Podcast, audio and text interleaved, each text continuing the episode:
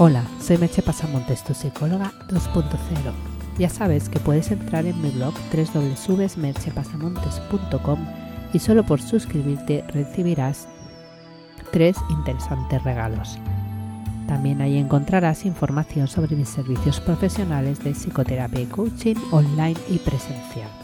El podcast de hoy lleva por título ¿Qué es el guion de vida? El guion de vida es un concepto acuñado por el análisis transaccional, una teoría creada por Eric Berne. Bueno, mejor dicho, es un concepto acuñado por Eric Berne que creó la teoría del análisis transaccional. Aunque no haya sido una teoría probada científicamente, nos resulta explicativa como modelo de la realidad en muchas ocasiones. Y a la hora de entendernos a nosotros mismos, muchas veces no necesitamos más que eso, una buena explicación que nos ayude a elaborar una historia que nos resulte comprensible. Nuestro cerebro disfruta escuchando historias. El poder de la narrativa, por el simbolismo que contiene, es muy grande. El guion de vida, según el análisis transaccional, sería una especie de plan de lo que será nuestra vida que elaboramos en la infancia de manera inconsciente, influidos por las figuras de referencia, especialmente padres y tutores, y que vamos desarrollando a lo largo de toda nuestra vida.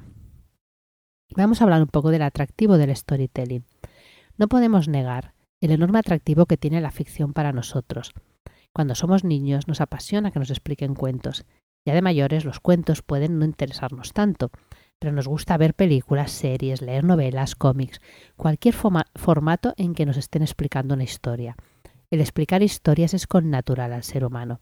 Las primeras historias explicadas, de héroes míticos, se transmitían de manera oral, y algunas han llegado hasta nosotros soportando el paso de los siglos, como es el caso de la Odisea. Todas acostumbran a tener una estructura conocida como el viaje del héroe, del que Joseph Campbell dio buena explicación en un libro del mismo nombre que os recomiendo porque es altamente interesante. Nos resulta extraño de entender que nos gusten las historias, si pensamos que una parte de nuestra memoria es la llamada memoria episódica, en donde almacenamos todas nuestras experiencias vitales. Si caemos en la cuenta de la cantidad de acontecimientos que vivimos diariamente, Parece increíble la cantidad de datos que dicha memoria puede llegar a almacenar, pero así es. Todos podemos recordar con mayor o menor fidelidad cosas que sucedieron cuando teníamos 5, 6 o 7 años. Las historias nos ayudan además a entender la realidad, a ordenarla, a extraer experiencias. Son una fuente de conocimiento. Las obras clásicas perduran en cierta manera por eso, porque nos enseñan aspectos de la vida que podemos aprender a través de la experiencia vivida por los personajes cómo opera en nosotros el guion de vida. Independientemente de que el guion de vida se forme de manera exacta y precisa, como explicó Bern, sí que resulta útil rescatar la idea del guion de vida de modo que nos ayuda a entender por qué actuamos como lo hacemos. Todos hemos recibido, en mayor o menor medida y con un impacto más o menos grande, mensajes de lo que era o debía ser la vida, por parte de las personas que estaban a nuestro cuidado. Y no son mensajes casuales, sino creencias y valores repetidos una y otra vez y no solo verbalmente, sino también a través de los comportamientos que veíamos y del lenguaje corporal de esas personas. Una mirada de desaprobación de nuestra madre podía bastar para que no tocáramos algo, por poner un ejemplo. De algún modo, con todo eso conformamos lo que en PNL, lo que en programación neurolingüística conocemos como nuestro mapa del mundo, y que, y que se trabaja en las sesiones de coaching y PNL, por ejemplo, el, el ver cómo es tu mapa del mundo, cómo lo puedes ampliar. Hay algún puedes entrar y hay un post muy interesante sobre 12 maneras de ampliar tu mapa mental.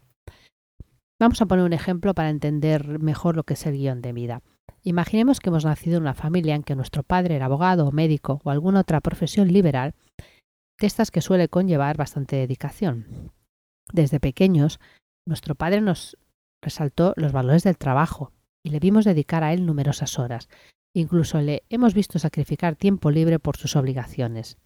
¿Realmente pensáis que eso no tendrá influencia sobre el niño? Es posible que ese niño sea a su vez abogado médico o tal vez ingeniero y desarrolle una carrera profesional exitosa. La pregunta es, ¿es suyo ese guion de vida o es heredado? No quiero complicar la pregunta más, pero podría ser que el niño de pequeño mostrara unas habilidades, vamos a poner para el dibujo y la escultura, que fueron desaprobadas sutilmente y que aún hoy en día se sorprende a sí mismo en ocasiones haciendo un dibujo en la esquina de un mantel de papel sin saber por qué. Y es posible que sienta un vacío o una especie de añoranza en su vida cotidiana y no sepa el motivo. Es por aquellos anhelos que se dejó por el camino. ¿Para qué sirve conocerlo el guion de vida? Puede parecer que estoy hablando de algo intangible, de las influencias normales que todos hemos tenido, pero la clave está en cuáles de nuestros potenciales y habilidades nos han permitido desarrollar y cuáles no. Pues entre todas esas partes desaprobadas puede estar nuestra verdadera esencia, ese yo que a veces lucha por salir. La pregunta pertinente aquí es si estás viviendo tu verdadera vida o tal vez sin darte cuenta estás viviendo la vida de otro. Una pregunta difícil de responder, pues te obliga a bucear en tu verdadero yo y descubrir quién eres realmente, o como dice Hugh MacLeod, recordar quién eres. Y saber así si eres el guionista de tu vida o estás siguiendo un guion ajeno. Ya te digo que no es fácil responder a esta pregunta, pero, para, pero hacerlo es la diferencia entre ir tirando con lo que hay o seguir realmente el camino de tu corazón, ese que conduce de verdad a la realización personal y a la plenitud. En la terapia personal, online o presencial, te puede ayudar a que conectes con eso y puedas decidir con mayor certeza qué tipo de vida quieres tener. Te voy a dejar con dos preguntas. ¿De quién es el guion de vida que vives? ¿Es tuyo realmente? Hasta aquí el podcast de hoy. Como siempre puedes encontrar más información sobre el hablado en el podcast o sobre mis servicios profesionales en www.merchipasamontes.com. Te espero en el próximo podcast. Bye bye.